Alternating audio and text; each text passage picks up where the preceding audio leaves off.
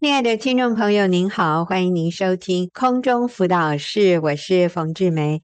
今天在一开始的时候，我要先播放一段见证。那这段见证的题目是“妈妈会笑了”，哇，好开心哦！这是一个小朋友说的：“妈妈，你会笑了。”啊，我们做见证的姐妹是嘉荣，妈妈会笑了。十年前，我和老公结婚后就到美国定居，原本以为从此就过着幸福快乐的生活，可是没有想到，从光鲜亮丽的空服员工作到每天在家洗衣煮饭的单调生活，我突然间就看不见自己的价值，于是就靠着购物来发泄，因此还欠下了大笔的卡债。我把生活中所有的安全感都寄托在老公的身上。我要求他大小节日一定要送我昂贵的礼物，生活中任何事情都要听我的，而我自己一不高兴就大吵大闹。在一次争吵的时候，我竟然随手抓起身旁的垃圾桶就往老公身上砸过去。我到现在啊都还可以清晰地记得老公当时脸上那受伤又觉得不可置信的表情。于是就这样，我们夫妻的互动就像室友一样的冷冰冰。而之后呢，我两个儿子陆续的出生，孩子的哭闹常常让我觉得歇斯底里。我当时觉得孩子根本就是我的咒诅，而在多重的压力下，我就罹患了忧郁症。我每天早上起来都有很严重的偏头痛，我只能靠吃更多的止痛药才能勉强的撑过每一天。而当我控制不住情绪崩溃的时候，我就会躲在浴室里面，像发了疯一样的大哭大叫。我也曾拿着剪刀，无意识的往自己的手上划。我当时心里是呐喊着：我已经没救了，不要再努力了，就离婚吧。而那时在台湾的两个姐姐已经加入了学员妇女小组，她们趁我短暂回台的时候呢，就立刻带我去小组。我永远记得，在聚会的期间，组长带领我分享生活和回想生活中值得向主感恩的事情。当我读到十大信念里面的“每个女人在基督里都是独特的无价之宝”，以及神是女人一切需要的源头时，我心里大得感动和安慰。于是我当下就做了决志祷告，要让主来掌管我的生命。虽然只是短短的聚会，可是我却觉得内心多年的压力终于大得释放。后来疫情期间，我也透过网络的方式持续的稳定参加小组，我报名婚姻班、门训课和讲座，而这些啊都成为了我随时的情绪避风港。就这样，长期困扰我的偏头痛，既然也就不药而愈了。我的公婆每年会来美国和我们小住两个月。其实每次公婆要来之前，我总是倍感压力，所以不自觉就会以臭脸陪伴他们。而当婆婆很热心的要对家里的事情参与意见的时候，例如要种什么花、铺什么草、孩子要不要学钢琴等等，我内心就会感到不舒服。总觉得婆婆想要干预我们。但是去年我公婆要来之前，我就很努力的听空中辅导室，帮自己做密集特训。有一天，我跟婆婆在厨房洗菜的时候，我很兴奋的和婆婆分享我最近在小组里面的学习。然后啊，我就鼓起勇气和婆婆道歉说：“妈妈，对不起，我过去总是自私任性，脾气也不好。谢谢妈妈一直以来的包容。我现在啊，很少跟老公吵架喽。”婆婆听完就转过来握着我的手说：“嘉荣，妈妈听到你这样说，真的好高兴，心里啊总算是能够放心了。”我赶快接着撒娇，抱着婆婆说：“妈妈，我知道我还有很多需要改变的地方，谢谢妈妈愿意指正我，不要常常唠叨，会让孩子没有自信。我也会学习妈妈以轻松的方式，不要动怒，并且要常常记得赞美孩子。”我真的很感谢主让我嫁到这个家来哦。我婆婆听完，赶快拍拍我说：“哎呦哎呦，你受委屈了啦！我知道你真的很努力，而且啊，你真的改变很多哦。我们现在来美国的心情都非常轻松愉快。那我的老公呢？他则是站在旁边，全程微笑的看着我们。而家人同心的这一刻，我的内心也是感到前所未有的温暖，还有满足。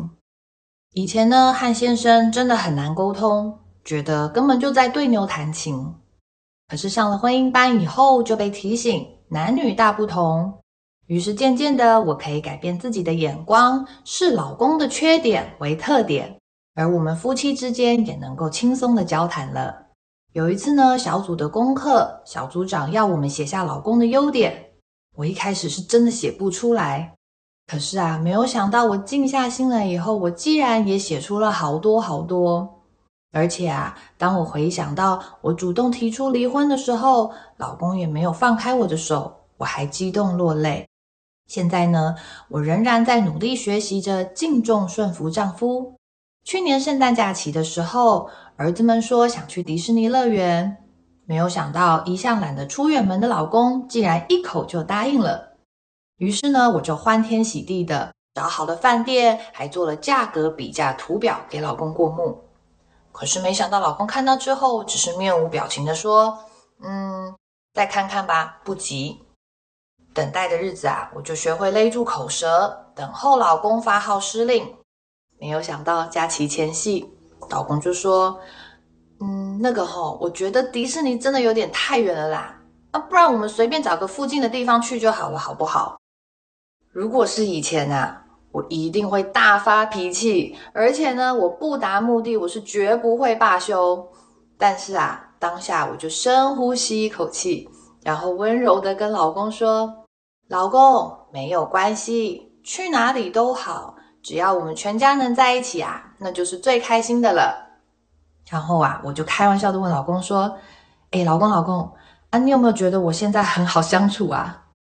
老公啊，这才如释重负的笑了。还有一次呢，是老公很兴奋的拿出公婆带来的新的电热水壶。那当时我已经装好了水，在旧的水壶里，要放到瓦斯炉上去烧。老公看到以后就说：“干嘛还要用旧的水壶？倒过来用新的水壶烧。”嗯，我就跟老公说：“老公，我已经装好了耶，不然下一壶再用新的水壶烧好不好？”没有想到啊，老公非常坚定地说：“就是现在，倒过来用新的水壶烧。”而当下呢，已经有学员脑的我，立刻就说：“是的，老公大人，遵命。”老公呢？又露出非常满意的微笑，说：“嗯，很好。你现在参加的那个爱夫小组，一定要继续准时参加。”我当时就觉得啊，老公啊，实在是太可爱了。那老公感受到我的改变之后呢，也对我越来越体贴。他会主动帮我拿重物，也会规划家庭旅行。今年是我们的结婚十周年，老公可是一早起来就做好了万全的准备。要带我逛街、吃大餐，还要挑礼物，因为呢，这就是我以前一定要的 SOP。但是当天我就跟老公说，这些通通都不用，我今天啊，只想要在家里面煮一顿你跟孩子喜欢吃的晚餐，然后呢，再悠闲的上线参加小组就好啦。没有想到，一直到小组的前一刻，老公还在紧张兮兮的再三跟我确认说：“你确定哦，真的不用买礼物吗？”是的，现在呢，夫妻之间真实甜蜜的点滴相处，已经让我发自内心的感到满足，而这也彻底帮我改掉了乱花钱、欠卡债的坏习惯。以前我对孩子的表现很容易焦虑，而且感到不满意，那是因为我不明白我自己的价值，所以会非常在意别人的眼光。但是加入小组之后，我开始操练，随时向主祷告、交托和感恩，而这可以帮助我冷静下来，以正面的方式表达出力。孩子们的情绪也因此稳定了许多。某一天早上，我照样在厨房里面准备孩子们上学前的便当，哥哥啊就突然跑过来跟我说：“妈妈，妈妈，你现在早上会笑笑了耶！我好喜欢你笑笑哦。”而孩子们下课的时候呢，也会争先恐后的和我分享他们在学校里面发生有趣的事情。我真的很享受这些看似很平凡的日常，而且发自内心的觉得孩子们真的是主给我最好的恩赐。而我每周的小组呢，儿子们和爸爸就会比我还紧张的催促我赶快上线专心听。有一次啊，我就开玩笑的跟他们说。哦，是怎样啦？你们怕妈妈没有上课就被打回原形哦？不用担心啦，妈妈每天都有听空中辅导室，帮自己随时充电哦。那我回首过去呢，会觉得以前的我是无法面对自己的软弱，所以我会陷在懊悔之中，自暴自弃。但是圣经上有说，若人在基督里，他就是新造的人。旧事已过，都是新的了。我真的很感谢主，给了我新的生命，他让我可以重新抬起头来，一步步跟随他。现在在主的爱里，每一天我都充满着盼望，感到平安而且踏实。好棒的见证啊！姐妹讲到最后，自己都感动的哽咽，然后我在一旁听了，也觉得好感动。好，我们休息一会儿，等一下我要请秀敏跟我们一起来回应一下佳蓉的见证。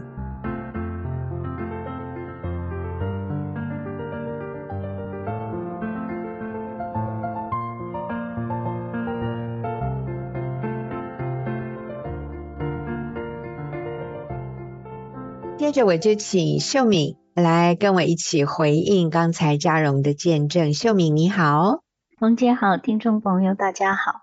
是，那我想我们先来看一下佳蓉她过去痛苦的原因是什么，而在他非常痛苦的时候，他都用什么方法想要降低自己的痛苦呢？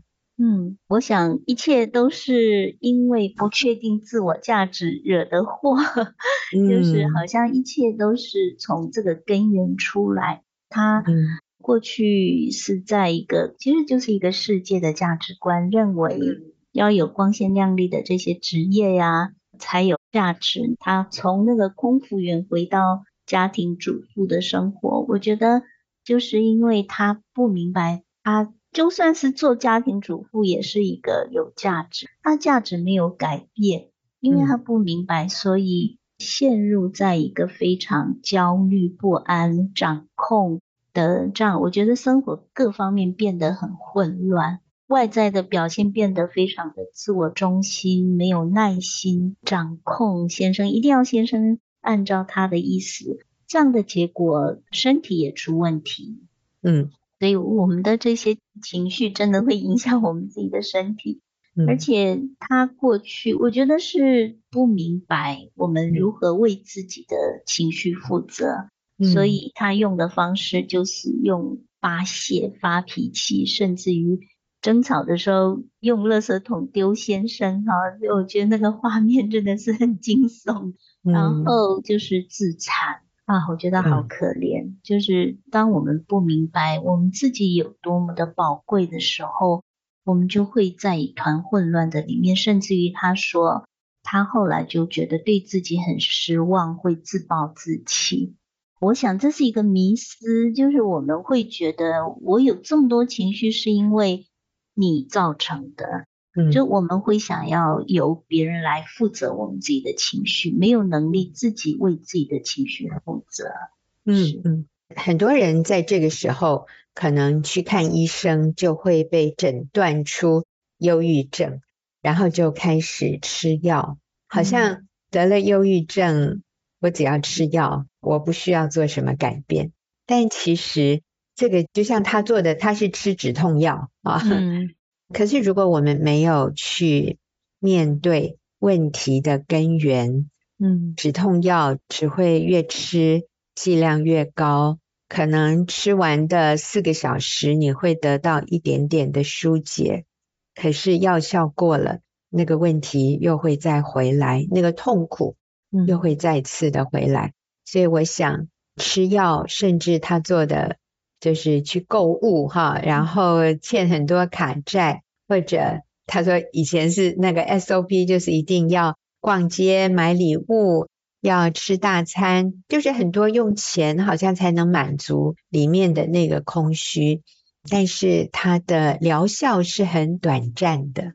那刚才秀敏提到，其实他痛苦的最根本的原因是他不确认自己的价值。嗯，从空服员变成家庭主妇，她好像觉得突然变得一文不值。呃，没有人再注意到她，她得不到掌声，她失去了成就感。啊、呃，我觉得先生也有一点可怜哈，可能在这个过 程里，他觉得都是先生害的啦。我如果没有跟你结婚，哈，我今天还可以继续飞。然后我现在变得没有自由，我失去了舞台，然后我要在家里带小孩。他说，小孩对他简直 就是一个压力负担。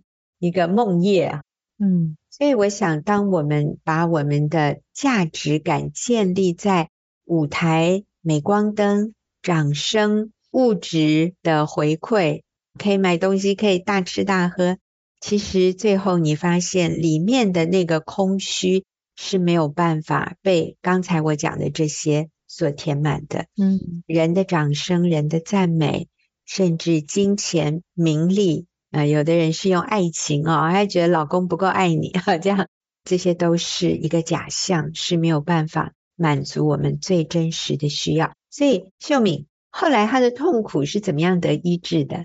嗯，哎呦，神真的是爱我们。嗯，他因为参加小组认识神，他就突然明白是神掌管他的生命，他是有价值的。嗯，每个女人都是无价之宝，或者我们说每个人在神的眼中都是无价之宝。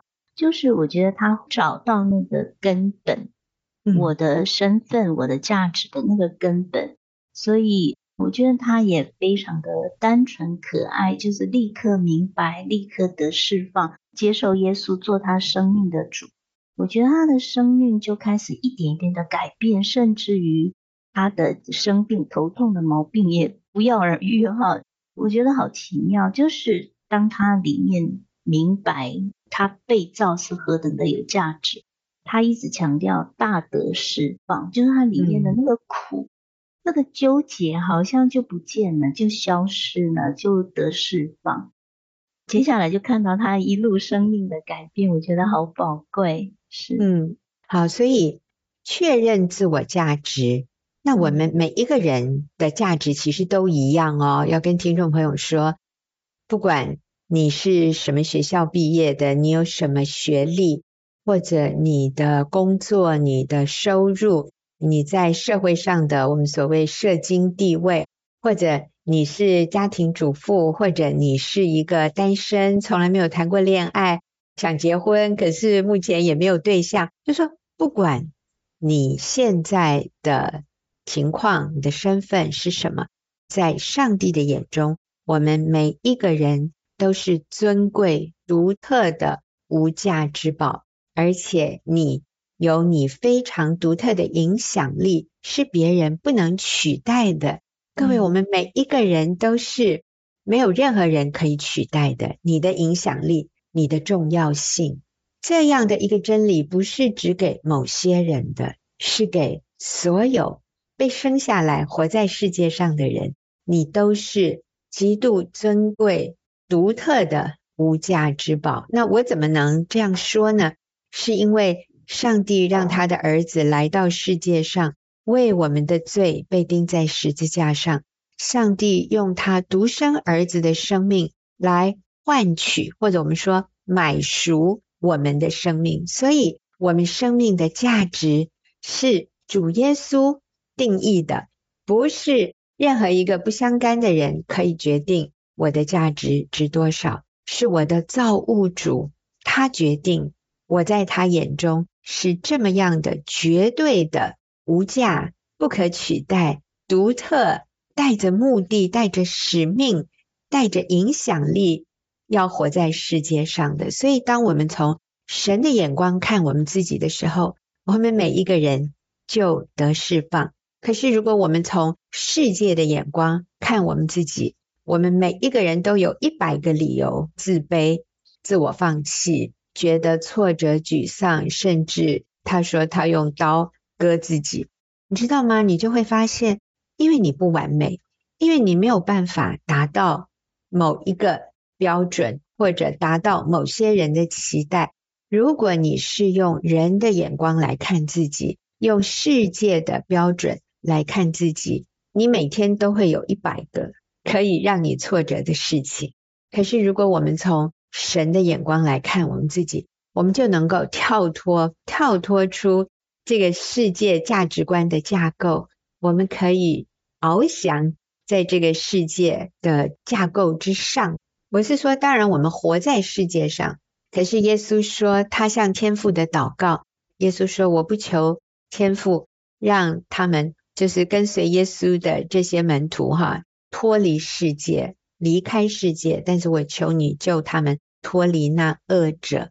恶者就是那个坏蛋，那个坏蛋谁？就是魔鬼撒旦。嗯，魔鬼撒旦就是用谎言来迷惑我们。所以你看，嘉荣原来是一个这么可爱。”这么优秀的女孩子，但是有一天竟然会想要结束生命，想要自残，然后觉得自己失败，一无是处。这就是相信了魔鬼的谎言，以为你的价值在于外在的表现，在于人给你的掌声和舞台。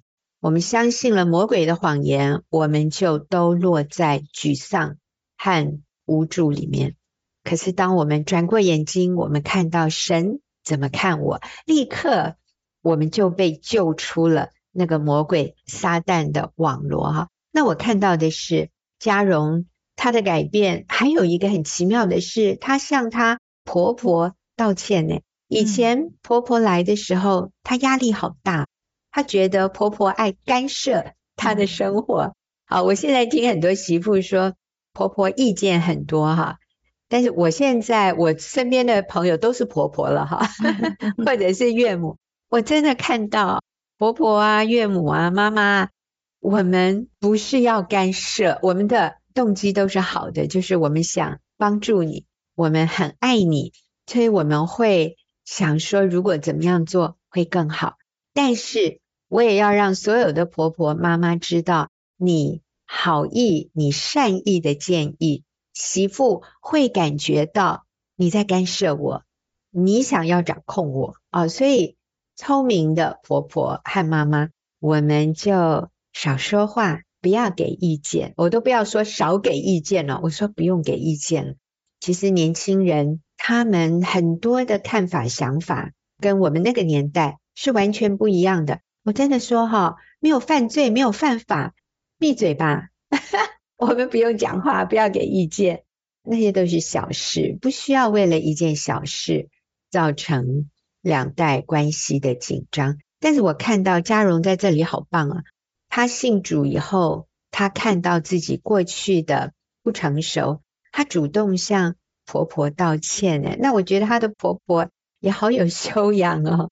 婆婆可能也没有信主，婆婆这时候反而说。哎呀，佳蓉是你受委屈了。哎，我觉得这婆婆好有智慧哦，这个婆婆也真是好相处哎，完全既往不咎，就是不计前嫌，立刻也感谢媳妇。那我觉得这个时候在一旁最得安慰、最开心的是那个老公哎，是那个婆婆的儿子。所以各位姐妹，你要你的儿子女儿。轻松快乐吗？那我们好好去跟他的配偶相处。那我们说，姐妹，你要你的先生感谢你，你要你先生对你更好吗？这个不是一种掌控啊，只是说那个必然的结果就是，当你愿意去感激他的家人的时候，我想你的先生真的不可能对你不好，诶，他真的就是很自动的会对你更好。所以我发现嘉荣的改变是因为他认识了耶稣，还有他说他也常常听空中辅导室，哎，我们要谢谢他 替我们宣传一下。哎，空中辅导室其实可以每天上网听，把自己浸泡在这样的真理的里面，还有我们的新香女人专栏里有很多文字的见证，我觉得都是可以帮助我们在听信了魔鬼的谎言之后哦，可以很快扭转过来的。最后，他先生也有改变呢，秀敏，是，他先生有什么改变？他说先生变得更体贴。我觉得那是夫妻的互动。当太太改变，愿意尽忠顺服先生，愿意去约束自己的情绪，嗯、那先生也变得很愿意为他服务，很愿意安排出去旅游啊，对他更多的 温柔，更多的设计。这是一个夫妻的良性的互动，好美。嗯，是，他也觉得他先生越来越可爱。但是我相信，也是他先生先发现这个太太越来越可爱哦，还说你那个爱夫小组啊，要继续参加。对对。所以假设他先生之前没有信耶稣，我认为都会因为这个妻子的改变，他的谦卑，跟婆婆道歉，像秀敏说的，他能够控制约束自己的情绪，我觉得这是上帝给嘉荣的力量。当她这样做的时候，我觉得她的先生、她的婆婆，还有包括小孩，都觉得她是一个越来越可爱的妈妈，越来越可爱的妻子，越来越宝贵的媳妇。所以孩子说：“妈妈，你现在会笑笑了。”我觉得这个对孩子来说是一个好大的祝福。孩子有安全感，因为妈妈的情绪稳定。真好，我们谢谢佳荣的见证。我们休息一会儿啊，等一下就要回来回答问题。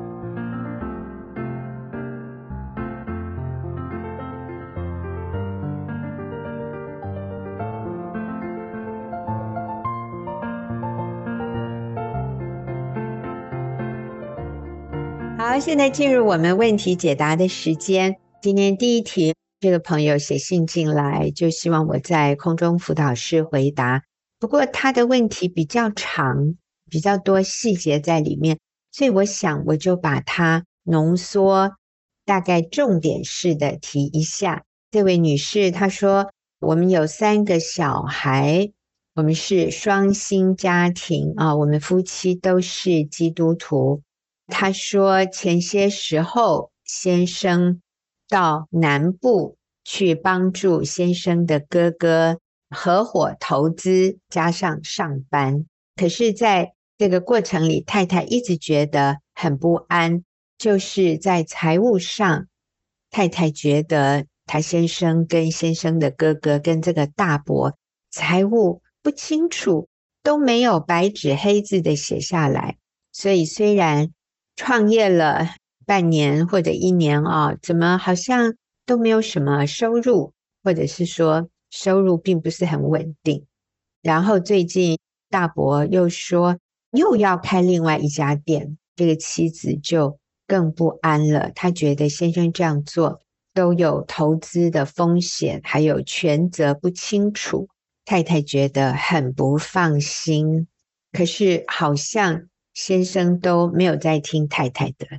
所以太太说：“我最近情绪真的不太好，请问我该怎么做呢？”那就请秀敏来，我们来给这位姐妹一些建议。嗯，我先肯定这位姐妹，就是她身为妻子，嗯、身为神设立的丈夫的帮助者，她有对先生提出一些提醒啦，她的不安，还有表达不认同。他有说，他也尊重先生的自由意志，我觉得这一些都很值得被肯定。嗯，啊，那我想，通常我们处理呃一些问题，就是我们从表面的问题处理的时候，你会觉得好像好难哦，好多没办法施力的地方。但是我想，就是每一次帮助姐妹们去停下来，不是从问题的表面处理，我们停下来来看一看。先生里面的问题是什么？先生里面到底需要什么？嗯、我看见的是，先生里面有一些他原生家庭跟哥哥的一些互动上，可能不是那么适合的一个模式存在着。可能他不敢拒绝哥哥，可能也是因为他不清楚自己的价值，所以很难与人设立健康的界限等等。通常我们比较容易去看先生的问题，觉得他里面这些问题呢，我要怎么帮助他或改变他，或者想要掌控他，或者这些问题会让做妻子的变得很没有安全感。但是我们一再的强调，就是我们回到我们自己的部分，就我该说的说了，我该表达的都表达了。那我觉得我们回到我们自己的部分。通常在这样的问题的面前，我们只要回到我们自己里面的时候，上帝一定会帮助我们看见我们自己里面的问题，而不是去看一直看对方的问题。还有就是，上帝会帮助我们看见我们可以做什么。我觉得就是就是先生的需要就是。需要太太的接纳跟肯定，还有尊重。嗯、所以，我们不是因为他做的对，我们接纳他；他做的对，我们肯定他。我的意思是说，做妻子的都表达过，那我觉得就回到原来的点，就是不管他的表现如何，我们尊重他，上帝设立的这个权柄，我们接纳他，就是一个尊贵的人。虽然他不完美，我想。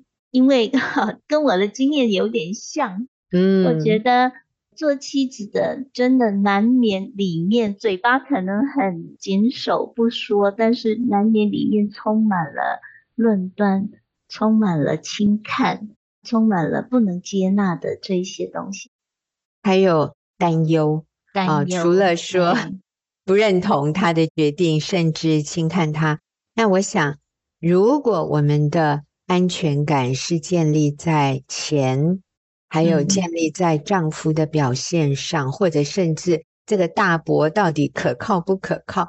如果我们的安全感是建立在外在的环境上，我们里面那个不安也足以把我们的关系掐死。诶，就变成你充满焦虑，先生做的决定你都打问号，然后。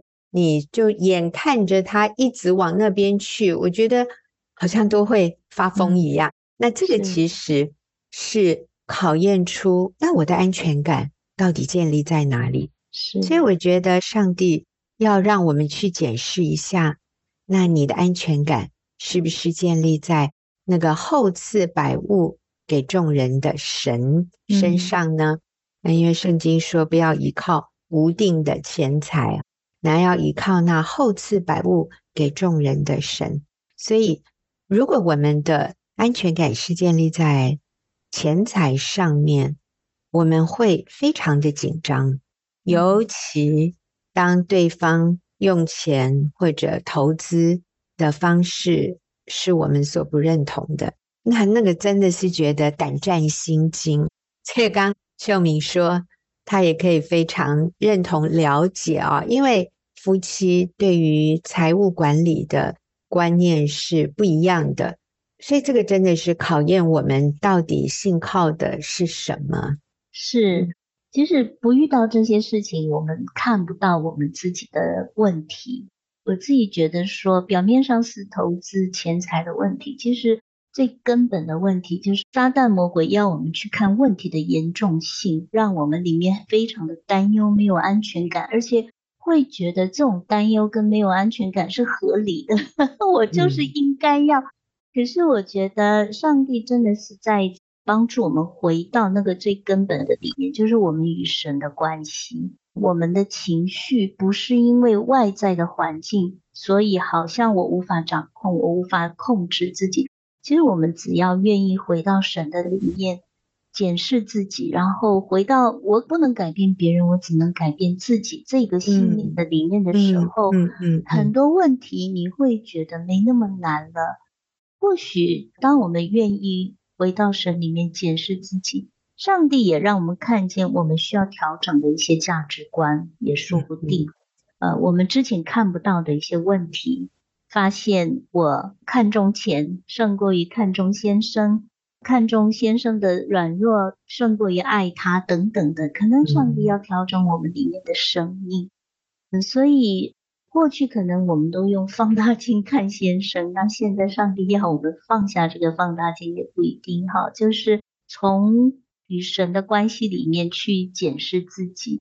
然后我觉得真的就像刚刚冯姐讲的，那个安全感来自于神，所以相信神在带领，相信神在掌权，相信神在掌舵。虽然你觉得这个船好像 很不稳定，可是你相信。只要我们信靠神，这里面必有神的美。嗯，那你说，如果那我都相信先生，可是我们就会带来亏损啊？那我觉得真的就是我们来学习，这就是婚姻，就是一同享福，也一同跟先生一起走人生，学习人生的功课。对，就是不论贫贱富贵，我都一生委身于你啊，我愿意。一生一世走下去，不管是顺境逆境啊。那当这个姐妹说你们是双薪家庭，我也提一下，姐妹，如果你的孩子哦有十二岁以下的，你也可以考虑，你就回家带小孩。我觉得有的时候，当先生发现他是唯一家里赚钱的人的时候，可能他会。更有责任感，他花钱，他跟哥哥一起投资，可能他会更小心。所以我觉得，我们先把自己的位置摆对，嗯，我们成为妻子、成为母亲的角色，我们先在这两个角色上做我们该做的，然后我们心里是依靠神的，我们里面是稳定的，然后我们把养家的责任交还给先生。我觉得他里面可能也放松很多啊，然后我们敬重、仰慕他，我们信任他。我觉得反而他会更有责任感。那我们就让上帝在先生的生命里面做工。我觉得比我们在那里对他小以大义要更有果效。所以我非常同意刚才秀明讲的那句话：我们不能改变别人，我们只能先改变。自己哈，所以你没有办法改变你先生，但是你可以改变什么？你有一句话说：“我最近情绪非常不好。”是，那我们就来改变自己，看我能不能学习控制情绪，我能不能学习为自己的情绪负责，而不再是责怪先生。我今天情绪不好，都是他害的啊！我觉得我们要跳脱出这样的一种受害者情节，那这个对我们人生。是非常重要的一个成长，还有也是全家人幸福的来源哦。妈妈情绪稳定，对全家都是最重要的一个稳定力。好，休息一会儿啊，等下我们再回来回答最后一个问题。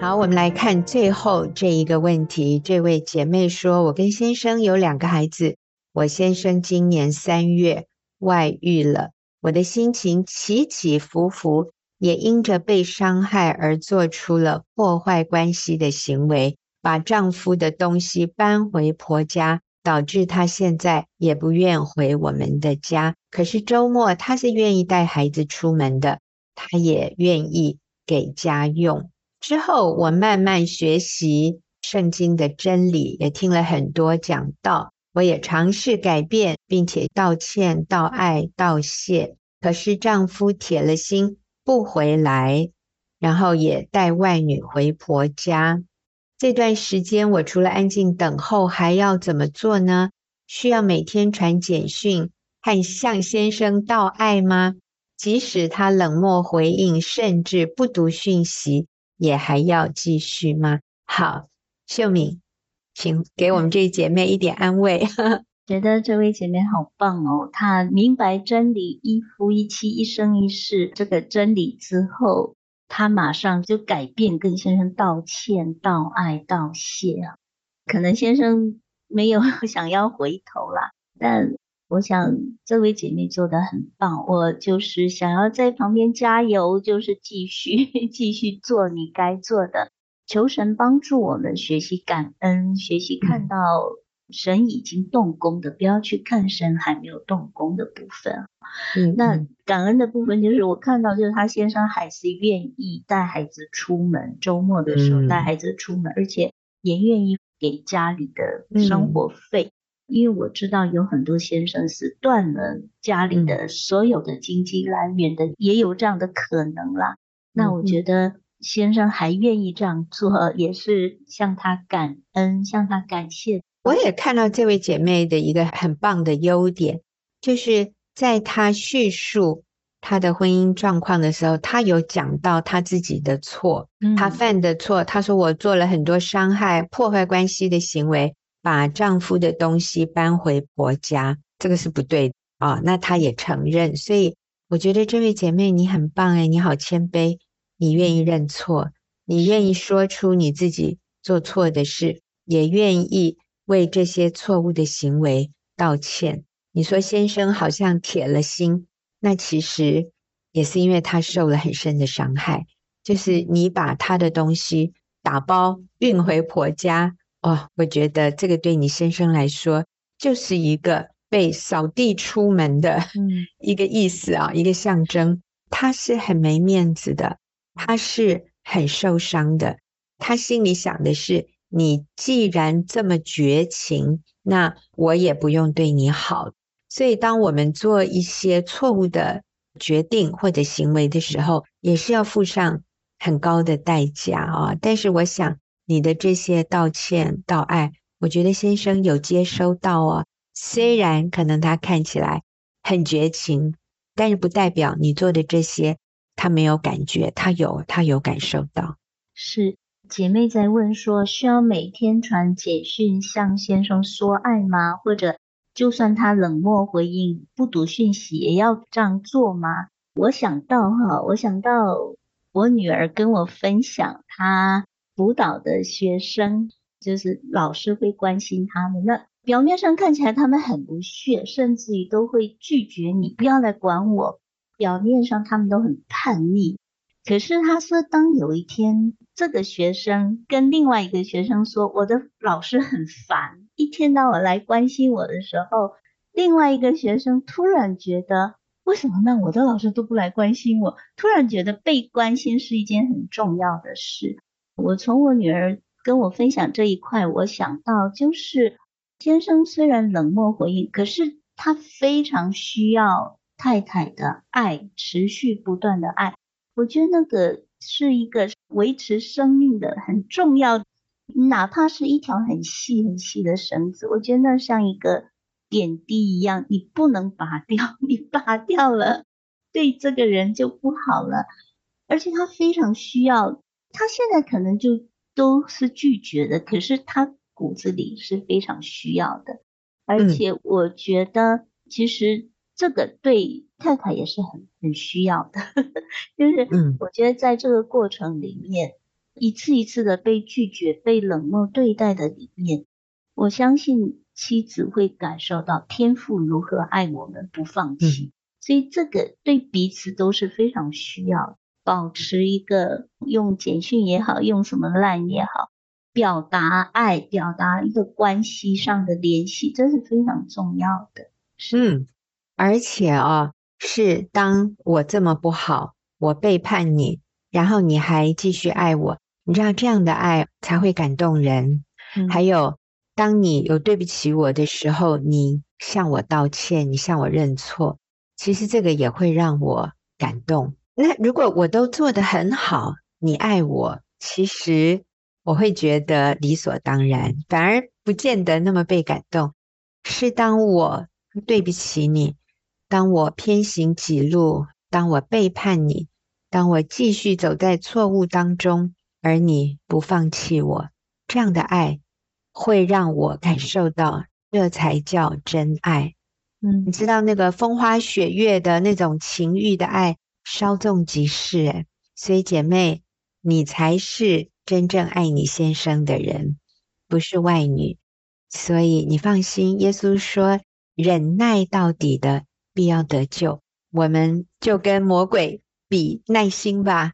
OK，我们继续在这样的关系里面忍耐，持久不变的继续爱先生。我相信我们是已经得胜了，已经得胜了。好，今天谢谢秀敏，谢谢前面佳荣的见证，也谢谢听众朋友的收听。我们下个礼拜再会。